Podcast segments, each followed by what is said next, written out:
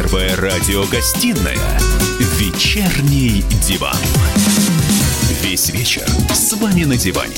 Трехкратный обладатель премии «Медиа-менеджер», публицист Сергей Мардан и журналистка, телеведущая Надана Фридрихсон.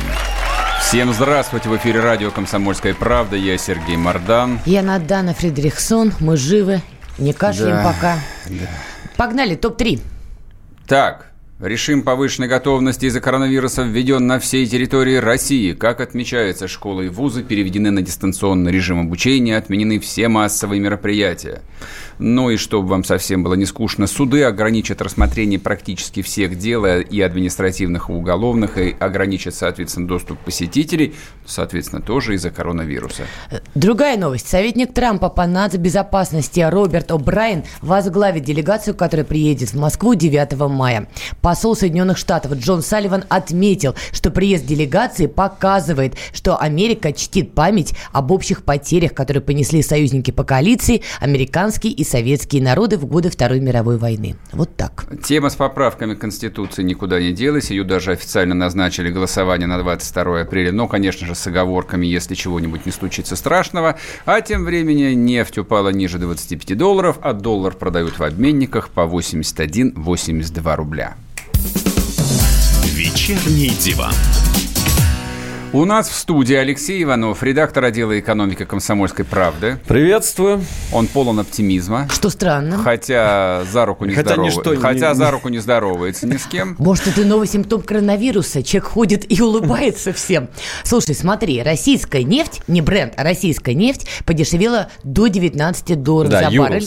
Да, спасибо. Я тут почитала бегло, говорят, что такого не было с 2002 года. Что бы это Да, значило С вообще? 2003 года. Ну, э, что значит? У нас идет нефтяная война, как вы знаете все.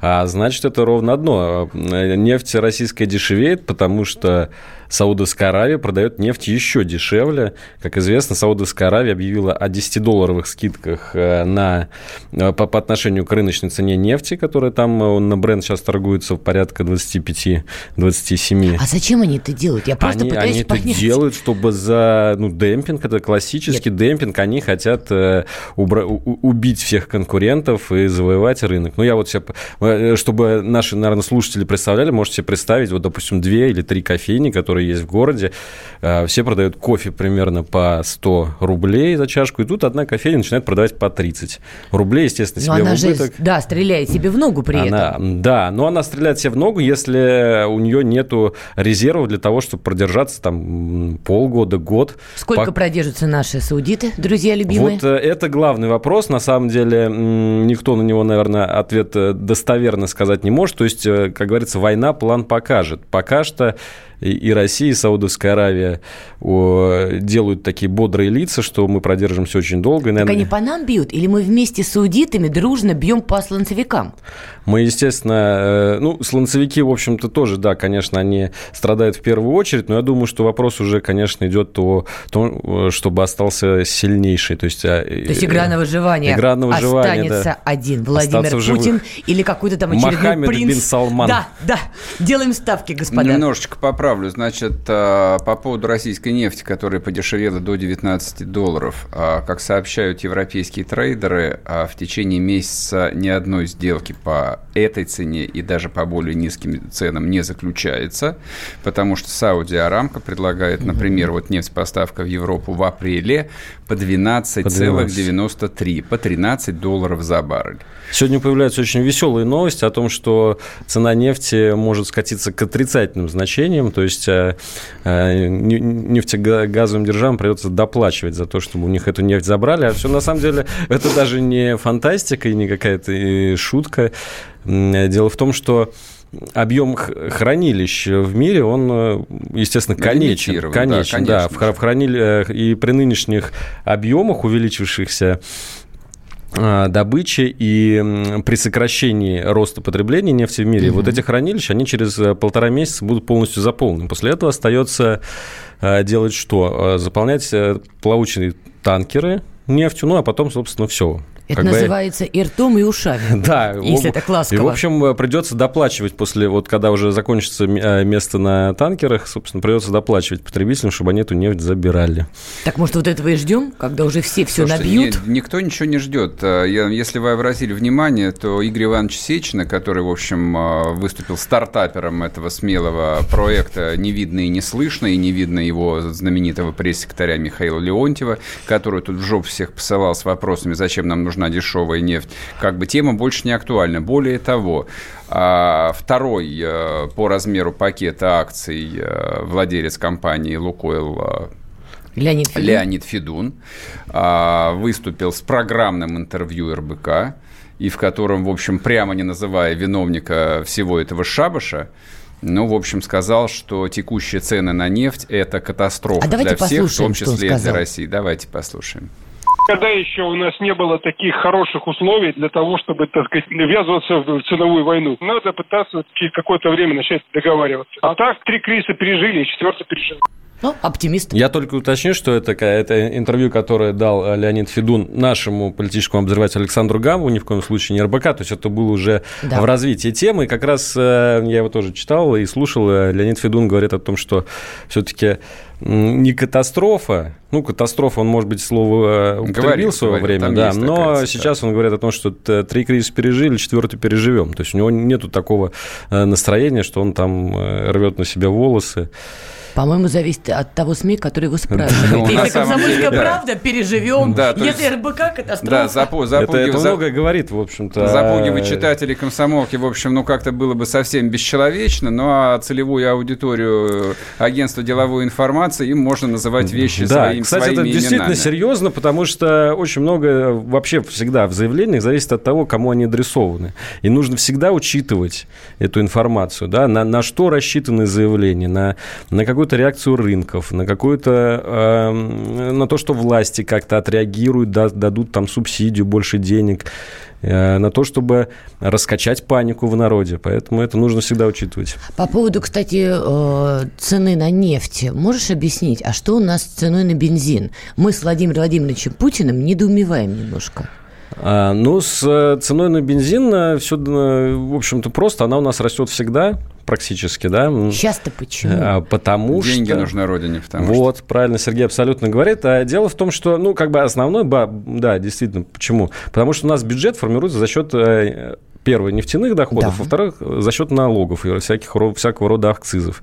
И когда падают нефтяные доходы, то естественная реакция Министерства финансов как-то немножечко поддержать это дело за счет налогов и акцизов. Вот. А в цене бензина, собственно, там э, не, не нефтяная составляющая является ключевой. А, То есть, э, а вот как раз акцизы. Акцизы, прямые акцизы, налоги. Да, да, ну вот ФАС а, уже сделал заявление, сделал заявление и не видит предпосылок для роста цен ну, на бензин да, в России. Конечно, сейчас будут бить по рукам всем, значит, компаниям, там, АЗС и так далее, кто, кто пытается поднять это дело. Ну, в общем, вот отсюда То это это спекулянты? Да Из-за этого цена да какие, на бензин? Какие Или это Господи. оправдано было? Потому что я запуталась. С точки зрения э, бизнеса этих компаний, это, конечно, оправдано. Они же хотят работать с какой-то нормой рентабельности. Ну, Но вот, после по... того, как президент спросил, почему сгорела ну, баня... После того, как президент спросил, то, конечно, все сейчас это будут удерживать всеми силами цены.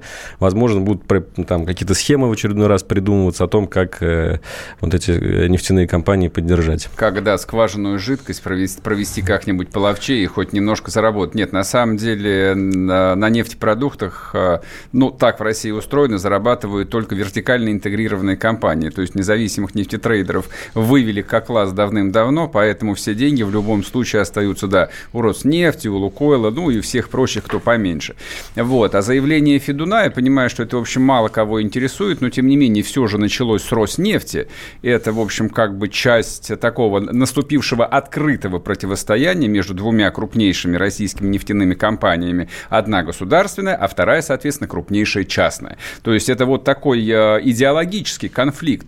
То есть кто должен э, на самом деле объяснять, в том числе и первому лицу государства, как должна быть устроена экономическая политика страны, чтобы не случалось в конечном счете именно что экономическая катастрофа. Нет, понятно, что даже если бы там мы не устроили там этот шабаш на встрече с ОПЕКом, все равно бы нефть провалилась бы в тартарары, потому потому что первопричиной, ну и, собственно, как бы вот этим реактивным Китай. топливом является не, ну, Китай, кор, ну, коронавирус. Ну, там, да, в, я в, это имела в виду. Как бы, если совсем обобщенно говорить, то есть вся там мировая экономика, она сваливается в рецессию, там заводы остановлены, там Европа остановилась, там а, в Америке вводят комендантский час и все такое прочее. То есть просто банально падает потребление, эта гребаная нефть больше никому не нужна. Она никому не нужна не по 50 долларов, она даже по 15 долларов никому не нужна. Ну, на данном этапе да, но это же опять же временная история. Но, тем не менее, а дальше-то что? То есть и дальше будет, э, будут э, чиновники, скажем так, которые вдруг почувствовали себя вершителями, э, так сказать, экономической политики мира советовать.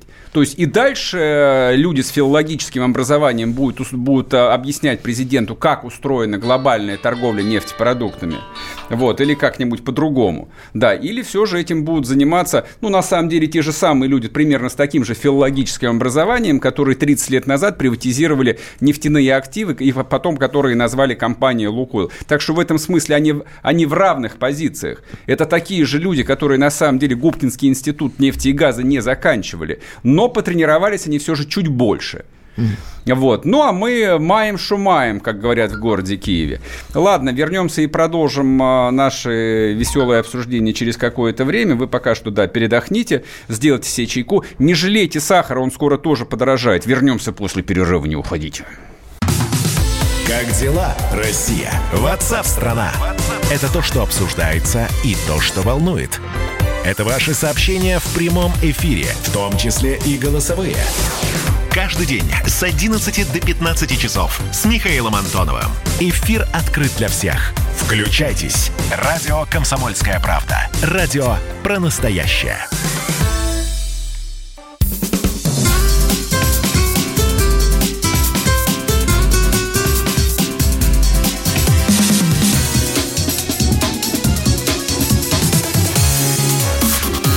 Первая радиогостинная «Вечерний диван».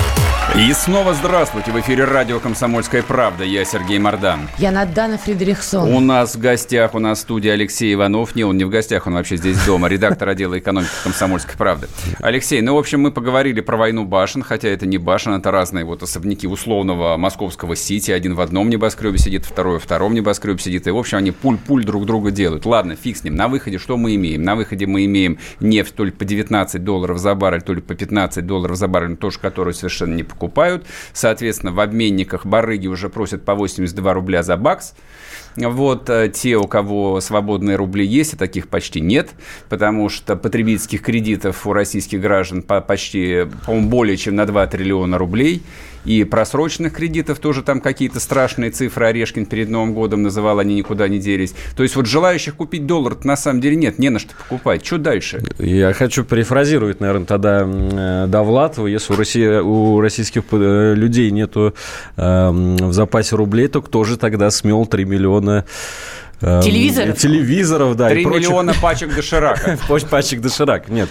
Конечно, у кого-то э, рублевые запасы, по крайней мере, есть. Я думаю, валюты э, меньше, но вот как-то в такой... Согласно статистике, всего 5% держателей депозитов а, контролируют 80% а, массы этих депозитов. Поэтому у людей 2 рубля на кармане, а у основной массы именно что кредит, который непонятно, чем они теперь будут отдавать. Ну вот ты спрашиваешь, что будем делать. Понятное дело, что мы будем полить резервы. Мы будем полить резервы. Есилуанов уже сказал, что мы э, распечатываем фонд национального благосостояния, что бюджет будет дефицитным. Собственно, для этого он э, и копился. 3 триллиона рублей э, столько э, Силонов сказал, мы теряем вот из-за э, выпадающих нефтяных доходов в этом году, если, mm-hmm. конечно, цены останутся на таком уровне до конца года, они вполне возможно, что поднимутся, если брать, по крайней мере, среднегодовую цену. То есть они сейчас могут туда-сюда болтаться, могут упасть там хоть до 15 долларов за баррель, но, конечно же, а в течение там, 10-12 месяцев этого продолжаться не будет, потому что это просто... Понятно, что сейчас это не, э, не рынок, на самом деле. Это просто вот такая вот агрессивная политика Саудовской Аравии, вот этого молодого э, принца Мохаммеда бин Салмана, который пытается доказать, что он главный альфа-самец. Ну, я думаю, что то есть он пытается быть главным альфа-самцом, а мы здесь сидим и обсуждаем, доживем мы до апреля или у нас будет коллапс. То есть как это вообще звучит? А, ну, разве не так всегда был устроен мир?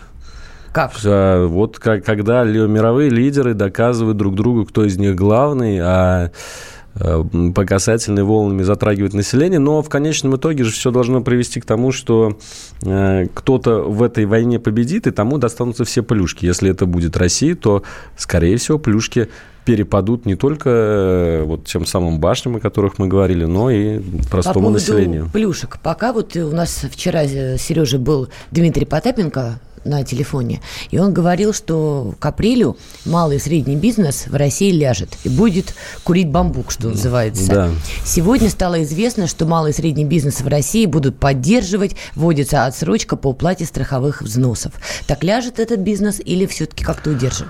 А, ну, такой вопрос, который, конечно, а, ответ на который от меня никак э, не зависит, можно только предполагать. Если, конечно, ведут карантин жесткий, если ведут жесткий карантин, это даже зависит не столько от цен на нефть. Я говорю, цены на нефть, э, на самом деле, а, вещь такая достаточно умозрительная, можно на нее сейчас не, не такое большое внимание обращать, как вот мы хотим.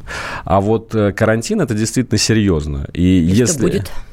Тогда, ну, естественно, э, тут можно ожидать вал банкротств, сокращение увольнений, если э, вся сфера услуг ляжет. Конечно же, если... Но она вся не может лечь. Опять же, доставка, курьеры. Ну, понятно. Этот онлайн-доставка, онлайн, все, все, все, кто могут работать в онлайне, они будут себя чувствовать прекрасно, даже лучше, чем раньше. А с другой стороны, все, кто не может ходить... работать в онлайне? Да... В принципе, средний бизнес, который занимается там сегментом кафе, рестораны, они все в легкую могут уйти в онлайн. Нет, Разве ну, нет? Нет, нет, конечно же нет. Ну как вот? Ну, как, Зачем нужны официанты, привозить? например? Так официанты будут привозить эти супчики на дом. Не, ну если деньги нужны, Ну да? нет, э, официанты, курьеры – это все-таки разные профессии, совершенно разным а, уровнем компетенции, который там должен быть. Курьером можно нанять, в общем-то, практически кого угодно. Официанты – это все-таки а, более такая квалифицированная профессия, не говоря уж, например, о шеф-поваре, да. Вот. И э, все там ночные клубы, допустим, да, я, я, мы знаем, что в Китае проводилась онлайн-вечеринка, и даже там собрали они какую-то при помощи донатов, э, пожертвований какие-то суммы денег, но, естественно, вся вот эта сфера развлечений, она будет э, умирать таким, э, если все это будет продолжаться. Мы видим, что происходит на Западе, там закрываются все парки развлечений, Диснейленды, там закрываются кинотеатры. Кинотеатры тоже это такая вещь. Есть онлайн-кинотеатры, есть физические кинотеатры. Две совершенно разные э, бизнес-структуры, и они не пересекаются между собой. То есть они друг другом конкурируют, но это, как правило, раз, разные абсолютно владельцы. Без зрителей они умирают.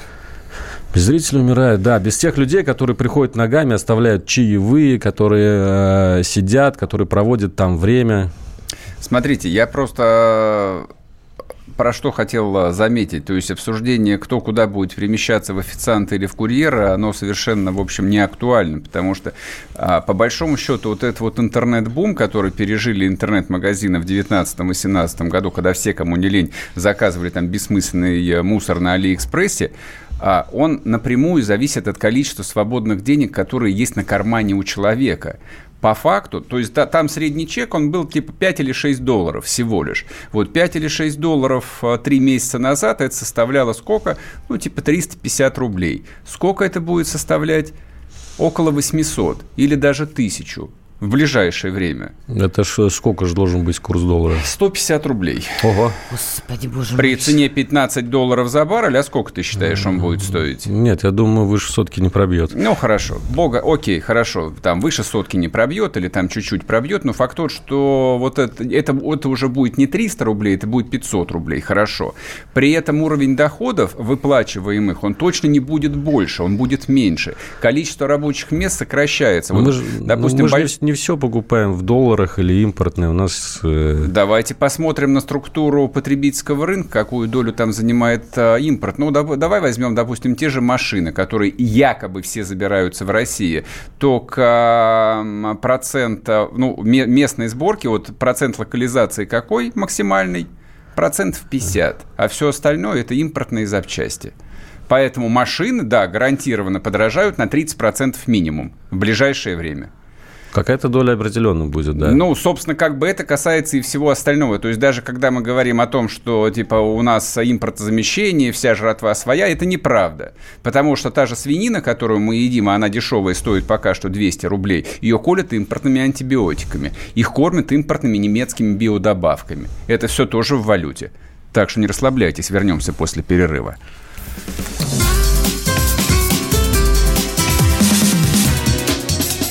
Первая радиогостинная «Вечерний диван». Я придумал такой сюжетный ход. Давайте я скажу некую чудовищную вещь. Это будет неудивительно.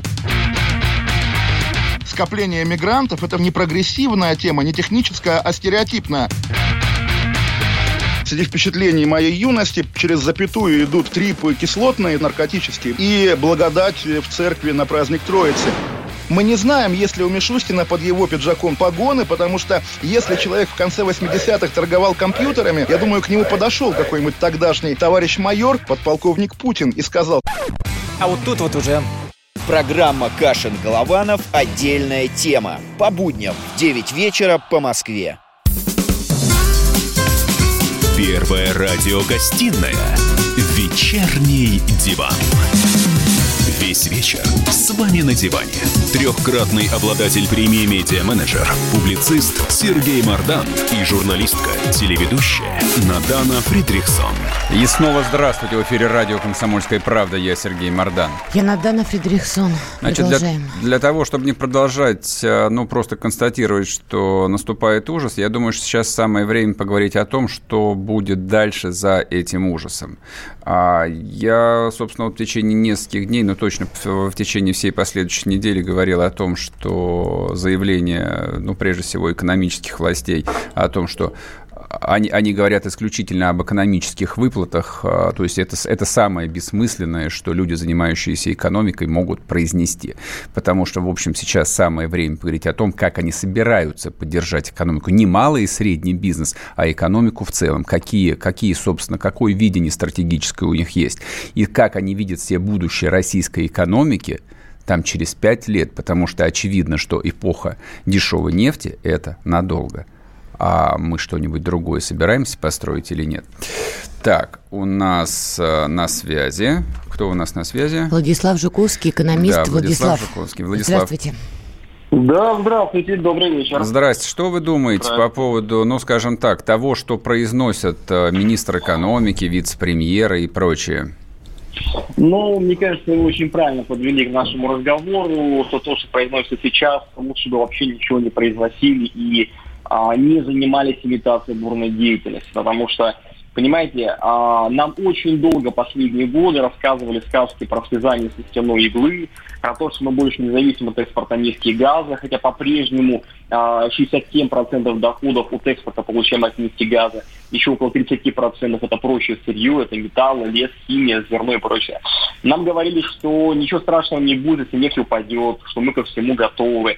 Но, как показала практика, ничего не мешает российскому рублю болиться более чем на 33% менее чем за два месяца, с 70, ой, с 60 а, соответственно, 1 рубля за доллар до 81 рубля сегодня. И как-то становится понятно, что, как всегда, не готовы ни к кризису, ни к обвалу цен на нефть а, ни к вот последствиям нужно было не допускать на ранее. Не, Владислав, смотрите, как бы это сейчас это мы с вами можем до бесконечности констатировать ага. э, вот степень ужаса там, в который мы влетели. Дальше-то что? Вот вы как себе представляете, ну, скажем, те меры первоочередные и среднесрочные, которые должно принимать правительство, и как, наверное, Кремль должен поменять свою экономическую стратегию, вот ну, имея вот весь этот 20-летний опыт? Потому что надо было сделать, э, не разваливать как минимум в 2020 году заморозки добычи нефти. А, ну, смотрите, значит, если говорить о вещах более-менее серьезных, то, а, во-первых, а, мы прекрасно понимаем, что как минимум власти могли бы, обязаны были вернуть обязательную продажу экспортной валютной выручки, которую они по большому счету полностью отменили последние годы. То есть даже при таком а, падении цен на энергоносители, если все-таки исходили бы власти с того, что шоковое падение а, будет там не на 3, 5, 7 лет, а хотя бы там на 3 месяца, полгода, а, то в принципе инструментарий Центробанка страны и Минфина, уж тем более крупнейших экспортеров нефти, более чем достаточно, чтобы было удержать курс рубля ну, не ниже 72 рублей за доллар. А если уж мы для чего-то копили колоссальные валютные резервы, ради этого затягивали пояса предыдущие годы. Значит, как минимум здесь можно было бы сейчас пойти на обязательно продолжение экспортной выручки, а, можно было провести словесные интервенции, а мы видим, что Центробанк и Минфин, они вообще ушли с рынка, Центробанк просто продает валюту в рамках бюджетного правила, то есть сливает там по 20 миллиардов рублей в долларовом эквиваленте в сутки и не способен вообще никак повлиять на ситуацию. То есть, другими словами, опять нефть упала, как в 2008 году, в 2014-2016 годах, и снова население через скачок цен, девальвацию и падение уровня жизни это дело будет компенсировать. Поэтому, а, о чем вы правильно сказали, вопрос же не просто помочь каким-то там 30-50 крупнейшим якобы системообразующим компаниям. Сейчас этот список будет пересматриваться. Какие-то чиновники будут решать, кто значим, кто не значим, кто первый добежит до правительства либо до Кремля, с кем договорятся за какую сумму отката. То есть меры должны быть комплексного характера, касающиеся всей экономики в целом. В, чем, есть, в чем они должны заключаться? Ну, еще раз, их, их можно на божьему много озвучить. Во-первых, это отменить, отменить выплату, например, того же самого налога на прибыль, по крайней мере, на три месяца, на полгода, элементарно можно было компаниям промышленности, торговым, реальному сектору, фермерам эту тему а, как минимум на 3-6 месяцев вести же самый мораторий, элементарно, да. А то же самое по налогам на движимое, недвижимое. Владислав, прошу прощения, но вот да, сейчас да. для туристической и авиационной отраслей будет действовать отсрочка по взысканию налогов. Также власти расширят льготное кредитование бизнеса. Ну, смотри, значит, еще раз, там будет действовать на 3-6 месяцев, с марта они запускают, это авиационная промышленность и сфера услуг, а, причем далеко не вся. Удар, на самом деле, будет самый сильный именно по населению, по платежеспособному спросу, потому что понятно, что цены уже растут сейчас в магазинах на 8-10%, и если сейчас чудо не произойдет и не укрепится рубль обратно к 68, а это, скорее всего, не произойдет слово совсем, то мы увидим скачок цен на 20-25%. а скачок цен на что? На импортные товары вы имеете в виду? На, на технику? У нас, у нас техника, электроника, медикаменты, таблетки, а, то, что мы производим в России, якобы российские медикаменты, они все из импортных суспензий на 90%. То есть мы выращиваем курятину на комбинатах, это оборудование агрофондов, все импортное, его надо обслуживать. То же самое бычки, которые в Воронеже выращиваются, якобы российские, они заводятся маленькими телятами из-за рубежа, как и как форма и прочее остальное. То есть то, что мы считаем российским на прилавках, на самом деле производится из импортных комплектующих на импортном оборудовании. Поэтому подорожает вообще все. Вспомните 14 год, вспомните 8 год, не поменяется. Поэтому еще раз, меры должны быть комплексные. По налогу на прибыль, по налогу на имущество, по, извините меня, ну давайте мы тогда, может быть, не будем вводить налог на самозанятых, давайте мы вообще просто отменим. Зачем сейчас бить по самозанятым, по тем, кто и так сейчас будет еле-еле выживать? Владислав, объясните мне, пожалуйста, да. я просто не очень понимаю. Вот, допустим, угу. Мишустин прислушается к вашим конкретно рекомендациям и сделает ровно то, что сказали вы. Как, это что, как-то остановит скачок цен? Ваши рекомендации или что? Ну, я, я еще раз повторюсь, то, что, во-первых, можно было бы а, то есть мы не видим вообще попытки даже остановить глобальное падение, цен, а, падение, падение курса рубля к доллару. Нет вообще даже попытки. То есть это даже интервенции словеса. Нет не, Владислав, вы меня простите, я нет, девушка в душе да. блондинка. Вы мне еще да. раз объясните, чтобы я поняла. Ваши да, конкретные да. рекомендации остановят потенциальный скачок цен? она поможет, по крайней мере, в условиях, чтобы остановить скачок цен, необходимо возвращать обратно курс рубля к доллару и четко, ну, и, и четко заявить, что, ребята, у нас валютные резервы 560 миллиардов долларов, мы вводим обязательно продажу валютной выручки, мы сейчас ужесточаемый контроль за вывозом капитала из страны, чтобы у нас не было, как в 2014 году, выведено 140 миллиардов долларов из страны, а, вводите ограничения по финансовым по счету, например, по операциям, да. А, то же самое, например, вводим запреты на короткие продажи. Я так поняла, что ответ нет, есть, если я правильно уловила. Я что это можно сделать, и было бы курс, допустим, падение ниже. Вы правда в это верите? Нет, я, я, я просто смотрю на Саудовскую Аравию, который курс э, Саудовского реала к доллару 40 лет 7,5 реалов за доллар. 40 лет. Независимо месяца 50 либо 20, они держат. У нас рубль уже в 3,5 раза упал за 12 лет. У нас, есть, у нас суперлиберальное валютное законодательство. Я это да, прекрасно а знаю. Его, его, его, в один, его в один день, послушайте, его в один день никто не понимает. Вы начали с того, что доля нефтегазовых доходов в нашем бюджете 65%. Да. Очевидно, от что... Оч, да, от экспорта, естественно. Очевидно, что если вот э, относительная стоимость этого э, нефтяного и газового экспорта в цене упала в 4 раза в моменте, То есть там уже возник дефицит, который, соответственно, нужно покрывать либо за счет эмиссии, на что никто пока что еще не решился, либо за счет продажи валюты. Ну, что, в общем, как бы тоже, на мой взгляд, бессмысленно, потому что если ничего дальше не делать с экономикой, мы все останемся при своих. Мы, оста- мы останемся также на импорте. 99 год правительство Маслякова, Геращенко и Примакова ввели обязательную продажу стопроцентной экспортной Так, и что, и что произошло? Напомните, и пожалуйста. Посмотрите цифры. В течение полугода российская экономика выходит из кризиса, при том, что Всемирный банк э, обещал, что экономика будет в кризисе два года. Стабилизация курса валюты, э, темпы роста экономики выше 16%.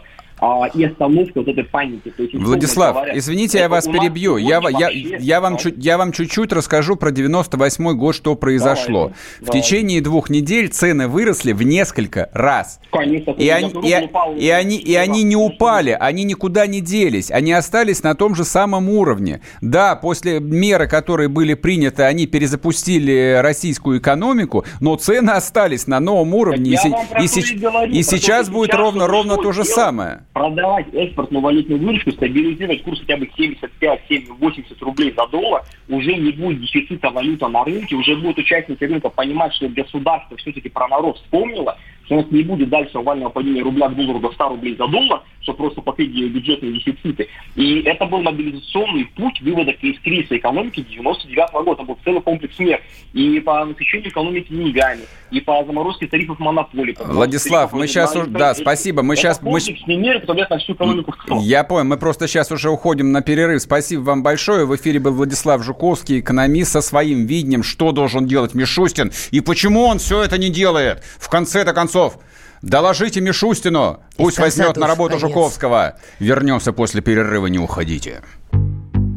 Рубль падает, цены растут, нефть дешевеет, бензин дорожает. Кажется, что наступает нелегкое время. Но так ли все плохо? Мы не паникуем, потому что у нас есть экономисты Михаил Делягин и Никита Кричевский – по будням в 5 вечера они разбираются в мировых трендах и строят прогнозы. «Час экономики» на радио «Комсомольская правда».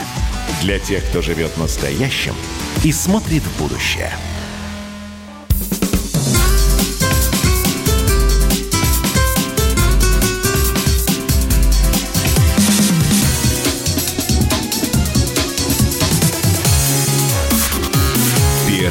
Радиогостинная «Вечерний диван». И снова здравствуйте. В эфире радио «Комсомольская правда». Я Сергей Мордан. Я Надана Фридрихсон. Ладно, значит, Онищенко всех успокоил. Можно особо не париться по поводу коронавируса. Но, честно говоря, а, я испытал катарсис, а, не знаю, когда, позавчера вечером, после того, как я запугивал вас а, в прямом эфире, а потом вышел, думаю, собственно, как-то у меня не складывается. Вот я хотя... Стыдно стало. Да, всегда говорю, не, мне никогда не стыдно. Хотя я всегда говорю, что я там гуманитарий, это правда. Тем не менее, цифры я работать умею, когда у меня что-то не складывается, вот э, моя вера улетучивается в прекрасное. То есть реально а за каким бесом Меркель обращалась к великой германской нации, которая, в общем, видела на самом деле за последние сто лет выступления и покруче, а, рассказывая, что германский народ стоит перед величайшей опасностью после Второй мировой вот, войны. Она же сравнила да. происходящее сейчас со Второй мировой. А после Второй. Тут ну, не, не надо ладно, передергивать. Извините, да, извините, мы, мы за после... пропаганду деньги не получаем, поэтому не будем уж тут шельмовать-то, дураками немцев выставлять. Нет, она сказала, что это величайшая опасность за последние 8 80 лет. Смотрим на цифры. Извини, со времен Второй мировой войны. Да, правильно. Со времен. Ну, ты немецкий язык знаешь? РБК, надеюсь, уж, знает. Уж, нет, не знает. Журналисты вообще ничего не знают, как правило. Да, на, уже разобрали. Нет, имелось в виду после 45 -го года. То есть 4 тысячи заболевших и аж аж там умерло то ли 20, то ли 30 человек. Ну, слушай, ну это смехотворно просто. Ну, то есть за кого нас принимают? Ладно, значит, это а, по поводу коронавируса хорошо. Вот все человечество болеет, болеет этой медиаинфекцией, но а это запустило, запустило действительно тяжелейшую болезнь, то есть которой мы будем страдать ближайшие лет несколько. дальше вопрос только как, а, сколько? Три года, пять лет? Некоторые говорят 20.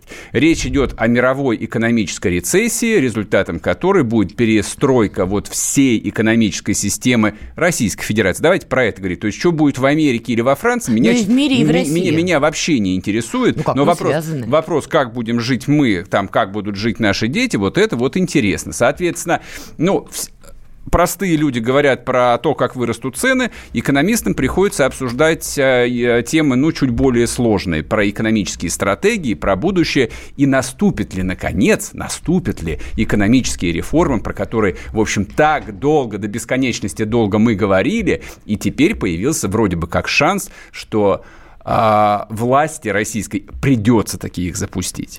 С нами на прямой связи доцент кафедры политической экономии МГУ Максим Андреевич Черков. Максим Андреевич. Здравствуйте. Здрасте. Как вы расцениваете те меры, которые правительство Мишустина приняло за последний месяц в контексте вот а, наступающего кризиса? Или наступившего? А, наступившего? Ну, да, уже, наверное, можно сказать, что некий кризис, да, наступил, хотя, в общем, не очень понятно пока, насколько будет, так сказать, он глубоким.